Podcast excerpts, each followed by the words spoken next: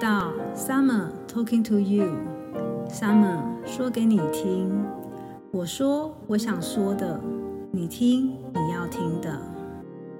我们上礼拜啊讲到了董卓这个人，董卓一知道刘备、张飞他们只是个乡野草民，就露出一脸嫌恶的表情，把这个张飞啊气得火冒三丈。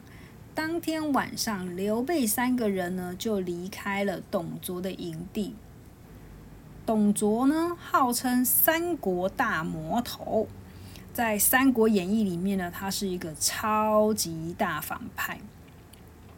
不过这个呢，在他还是年轻的时候呢，其实董卓他被认为是一个英雄好汉，他有很厉害的能力，就是他在骑马的时候。左右两只手都能够同时射箭，那这个能力呢，让他在战场上面呢，就是一直连那个最剽悍的羌人、西域的羌人呢，都会害怕他。甚至呢，董卓呢，他是一个才智呃双全的人，就是很聪明啦。有一次啊，他呃汉军他要讨伐这个羌族，就是西域的羌人。一共有六支队伍出战，最后呢，只有董卓这一支队伍存活下来。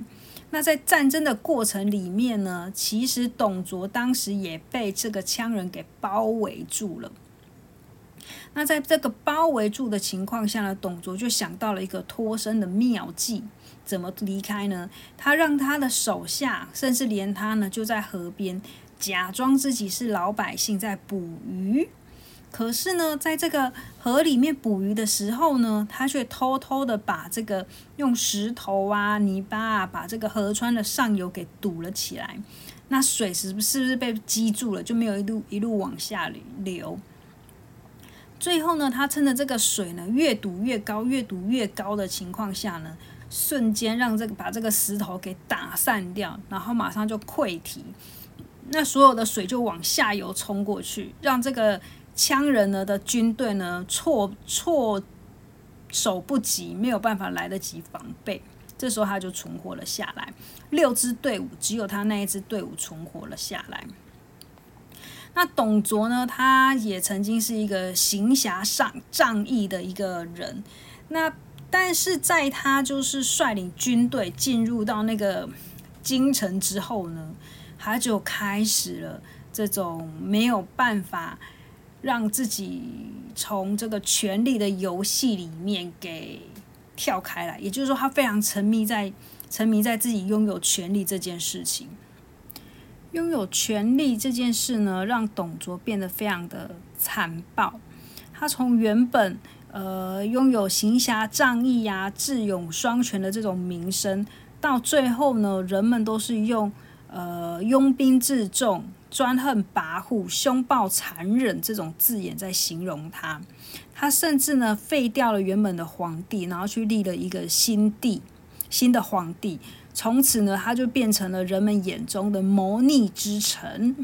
那也起了一个，因为他名不正言不顺的，所以发起了一个讨伐董卓之战。大家利用他就是祸乱朝纲的这个罪名呢，去讨伐他，然后把他杀掉。在他死掉之后啊，他所有的那个亲族，就是所有跟他有关系的亲人呢，也一并的，就是被处被处处死。啊，这告诉我们什么？一个人聪聪明明的，聪明的人呢，他要把自己的聪明用对地方。如果他没有把自己的聪明用对地方的话呢，那这其实也是一种不聪明。例如一个，比比如说你原本要当一个科学家，那这科学家呢，他研发出来的东西是可以造福人类的。可是如果你这个科学家把你的聪明用错地方的话，那就不是聪明啦，对不对？讲完董卓这个人，我们开始再次的进入我们的《三国演义》。大哥，我们还是回涿县吗？张飞意兴阑珊的问：“这其实张刘备呢，他也不甘心就这样子毫无成就的就回家去。他看着这个张飞、关羽的那个神色呢，看起来也是同样的想法，所以他们三个人决定要再回颍川这个去。这个时候呢，黄埔松已经移兵至曲阳，颍川只有朱俊在防守。朱俊一见刘备回来，非常的高兴，经常派遣他们担任先锋部队。几乎战无不胜，不多时便攻克了贼兵。另外呢，黄埔松在曲阳也大获全胜，而负责讨伐张角的董卓呢，却屡战屡败。于是朝廷就把他撤职了，由黄埔松来顶替。不久，这个张角病死了，黄埔松一鼓作气。打了七个战争，七个战争都获得了捷报，最终呢击溃了贼兵。朱俊得到消息，也是加紧的猛攻。这时贼兵逃的逃，投降的投降，只剩下一些零星的余党呢，还在顽命的鼓抵抗。不久，这个吴郡的富村人孙坚，他领了这个。他们家乡里面的少年以及精锐的部队一千五百余人前来助阵，各路人马呢猛烈的夹击黄巾贼呢，马上就瓦解了。这个时候，黄巾之乱呢终告平定，朝廷论功行赏，每个人或加官或进爵，就连那个最后啊。最后才带一千五百余人来那个助阵的孙坚呢，也有官做，被任命为别部司马。可是那个刘备啊，他们三个人却迟迟不见封赏。幸好有郎中张军为他们抱不平，多方的奔走，刘备才被任命为中山府安喜县县尉。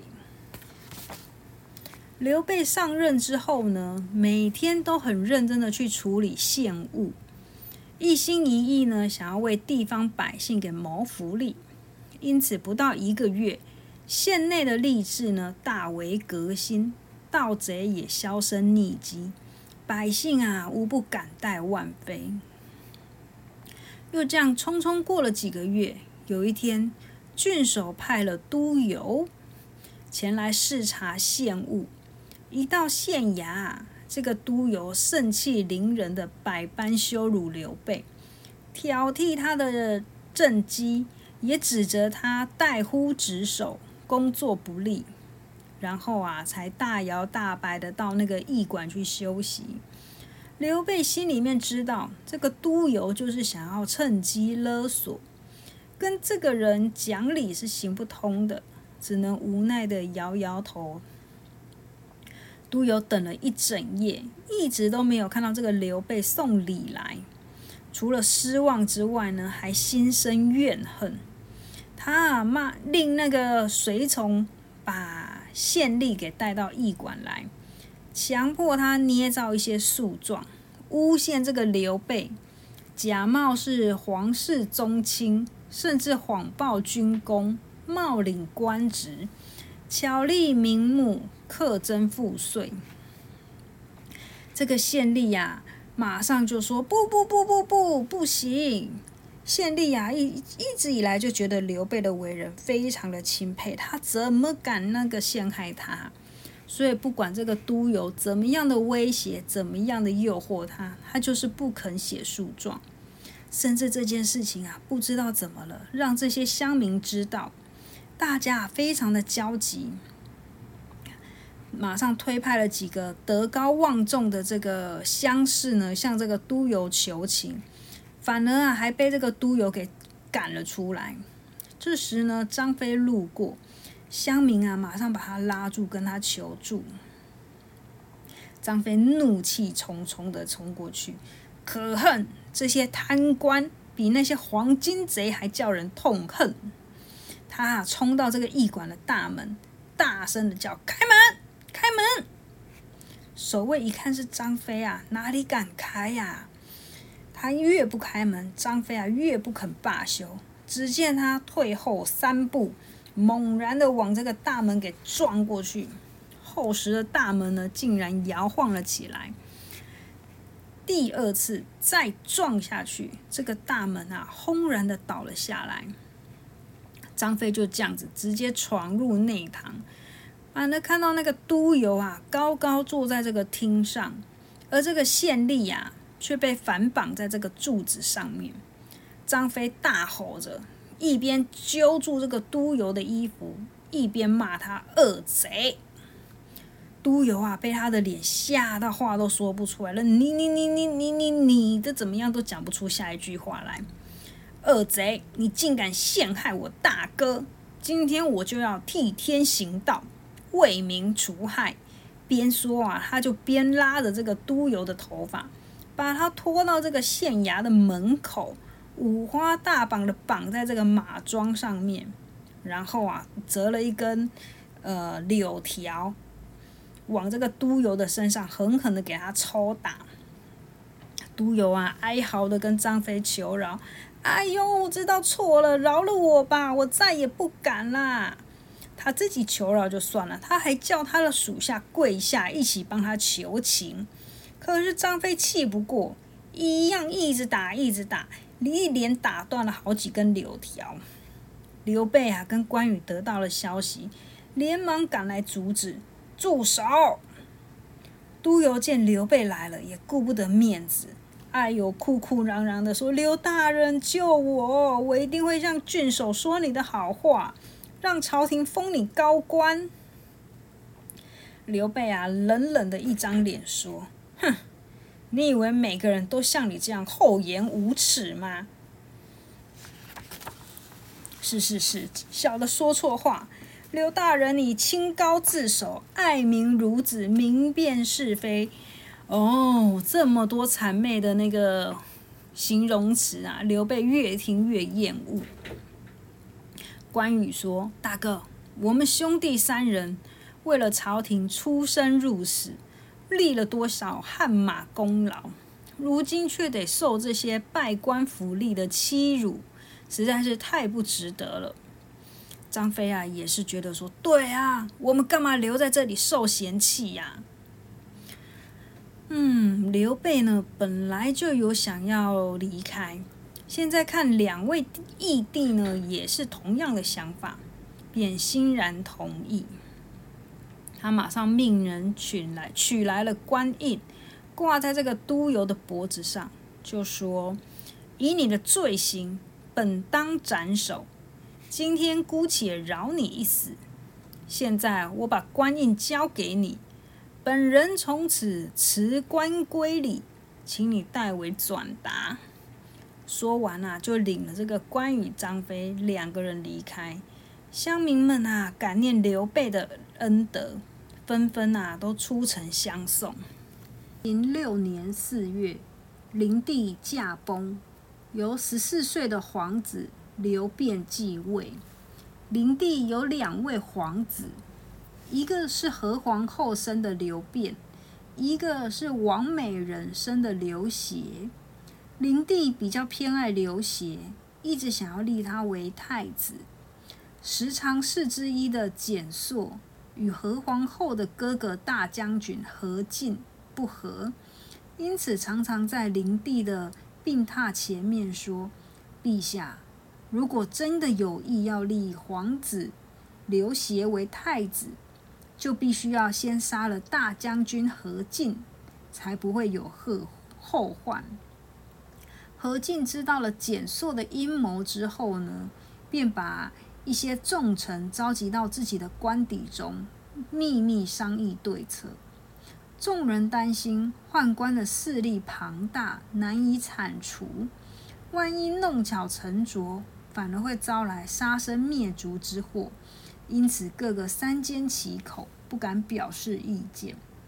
何进见大家都不支持，很不高兴，正准备要生气的时候，突然呢，呃，皇内皇帝的内宫有人来报说，皇帝已驾崩，但简硕等人故意隐瞒噩耗，不肯发丧，密谋要假传圣旨。先将您招入宫中杀害，再拥立皇子刘协继位。”何进一听啊，勃然大怒，对众人说：“这可恶！此时不下手，更待何时？”果然，他才说完这句话，就有使者来宣何进入宫。何进看着众人就说：“你们谁敢跟我一起拥立新帝，杀进内宫的贼子？我一个虎背熊腰、相貌堂堂的年轻军官，挺身喊道：‘原来这个人就是统领金鸡虚位的司令校尉袁绍。’”袁绍出生于汝南、汝阳的名门，手下呢有不少文武人才。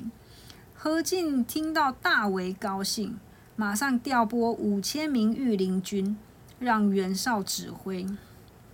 他自己呢，则领着一些文武大臣冲入这个宫门，聚集在灵帝的那个官柩前面，扶着皇子刘辩继位。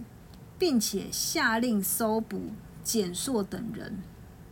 简硕是何进的眼中钉，自然难逃被杀的命运。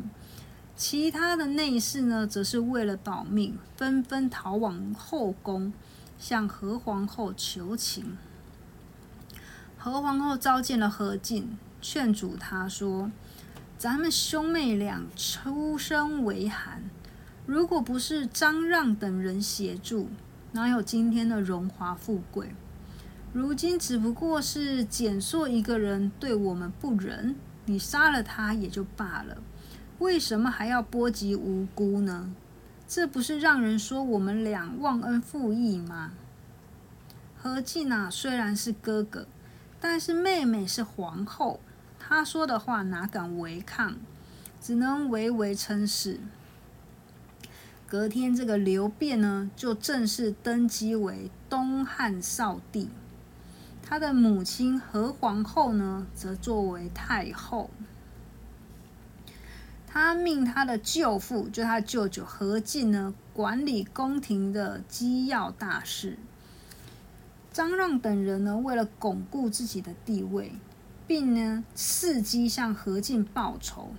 竟然呢，用那些金银财宝去笼络这个何进的母亲跟何进的弟弟，让他们在何太后面前呢说这个张让的好话，进而取得这个何太后的宠幸。于是呢，宦官的势力又慢慢的壮大了起来。好，我们这次我们再解释一下，上次有说外戚跟宦官，对不对？那外戚这个何进不就是那个？何皇何太后的那个哥哥嘛，他是皇帝的舅舅嘛，所以他是不是就属于外戚？那宦官呢，就是原本就是在朝中当臣子的这些老臣，就属于宦官。那张让呢，就属于宦官一的其中一个。那因为张让他这时候他又取得了这个何皇后的一些信任，所以宦官的势力又慢慢的壮大了起来。妈是何皇后嘛？何皇后这时候变成了太后。那这时候呢，宫廷里面还有一个人，就是死掉的那个灵帝的妈妈，也就是刘辩现在皇帝的阿妈。那阿妈呢，我们叫她是董太后，就是太皇太后。那这个董太皇太后呢，她跟这个何太后其实就不和，也就是婆媳之间其实。相处没有很融洽。那这个张让呢，就是这个宦官，他一边取得这个何太后的宠幸，一边呢，他又去怂恿这个董太皇太后垂帘听政，然后去掌握军权。何太后看这个董太皇太后啊，她想要专权，于是呢，便用这个吕后干政导致灭族的这个事情呢，要来警告他。结果啊，董太皇太后就大怒生气，就说：“你这个女人，只不过是仗着你儿子是君王，你哥哥是大将军，你才敢如此嚣张。我要下令给骠骑将军，我马上就可以轻而易举的砍下何进的人头。哇，这话一说完了，隔天何进马上就联合大臣，以这个封国王后不可以逗留在京师的传统为由，强迫这个董太皇太后回到她的乡下去，并把他立的那个骠骑将军的一些军权啊给撤掉。过不久啊，董太皇太后就暴毙了。时常是呢，又伺机散播这个流言，说是何进去毒杀了这个太皇太后，甚至呢，何进想要篡位自立。袁绍听了啊，他就劝这个何进说：“那帮人啊，心机非常的狡诈，如果我们不彻底的把他铲除，一定会后患无穷。”听了这话的何进啊，就跑去跟他的妹妹何皇后、呃何太后商量。结果何太后反而责备他：宦官掌理进宫内的事是历代的传统，先帝才过世不久，你就要杀害旧臣，这样岂不是藐视朝廷律法吗？哇，原本就是优柔寡断的何进呢，看到他的妹妹何太后不同意。他也就打消了这个念头。这时候，袁绍呢又再一次的劝他：“那个时常是简硕，就是抓住了你这个弱点，才敢如此的胆大妄为，不把你放在眼里。以后啊，等他们羽翼丰成，你就拿他们没办法了。”哇，听了这话，何进很担心啊，这怎么办呢？简说继续说：“事到如今，只能违背太后的旨意。你可以利用你大将军的职权，征召派驻在外地的将领，领兵来京师，以迅雷不及掩耳之势，一举歼灭所有的宦官。到时太后就算想要阻止，也来不及了。”于是何进连夜派人暗中各地联络。话说这个黄巾之乱的时候呢，董卓因为屡战屡败，所以被撤职查办。但是当时他贿赂这个时常是简硕，又跟朝中的显贵结交，因此呢，不但未受责罚，反而节节高升。朝廷几次想要收回他的兵权呢，他却一再的推脱，所以他手中握有重兵。朝廷啊，也因为这样子有所顾忌，只能派他出任这个凉州刺史，去镇州镇守西凉。哦，董卓又要出现喽！他因为那个征战那个黄巾贼呀，可是他一直失败嘛。那最后呢，呃，黄巾贼被平定了，但是他也没有立立下战功。那当时因为他一直失败，所以被派到那个边疆西凉去镇守。好这时候何进他派人联络啊，然后呢，就董卓接到了那个何进的这个征召密函，哇，马上哦就开始点起了军马往这个京师里面出发。何进听说董卓领了这个大军前来助阵，非常的开心，每天都这样引颈期盼的，可是却不看到，却没看到一兵一卒。何进派人四处打听。才知道董卓的大军呢，已经来到了这个神池附近。可是不管这个何进怎么样催他，他始终按兵不动。另外一方面啊，其实这个时常是简硕呢，他也知道了何进已经暗中召集各地的将领，他其实非常的惊恐。他决定要假借这个何太后的名义。宣召这个何进入宫，然后呢，先下手为强。每个人都看得出，这就是时常是简硕的阴谋，一再的劝阻他。但是何进呢，执意要去，因为他还是相信这就是他妹妹叫他进去的。袁硕等人呢，只好全副武装的护送他。谁知这个何进啊，一进宫，宫门就被关了起来。袁绍等人呐，全部被挡在那个皇宫外面。何进一进去啊，马上就被预先埋伏的这个刀斧手团团围住。张让等人啊，以整杀国母的罪名呢，把他就地正法，并且把他的人头给砍了下来，丢出宫外去。哇，何进就这样子死掉了耶！袁绍等人啊，见何进被杀，马上发动攻击，冲入内宫。一看见宦官就杀，一时宫中呼嚎声四起，沉尸片野，惨不忍睹。张让见这个情势不妙，连忙挟持了这个少帝，跟一个叫什么陈留王，一直一直这个逃到这个北齐山附近。原本以为可以喘一口气，没想到后面啊，突然喊声大作。远远望去呢，有一大群人马追了过来。张让想，这下逃不掉了，于是，一咬牙啊，就投入了这个黄河中。少帝与陈留王看这个张让投河自尽，又不知道这些追兵的底细到底是什么，吓得手足无措，躲在这个河边的乱草丛中。不一会啊，追兵赶到了，原来是中郎将卢植。领了禁军前来救驾。不久，师徒王允、太尉杨彪以及校尉袁绍等人陆续赶到，这才簇拥着少帝返回京师。走没几里路呢，前面又来了一队人马，而且声势浩大，众人大惊失色，不知道来人是敌是友。只见队伍前的那个领头的将领傲慢的问：“皇上在哪里？”陈留王马上挺身挡在御驾的前面，说：“大胆！天子圣驾，岂容你放肆？退下！”来人看了啊，只好下马，恭恭敬敬的回答说：“微臣凉州刺史董卓，特来救驾。”原来啊，董卓一直在那个外面都不进去，对不对？其实他一直很注意这个何进的举动。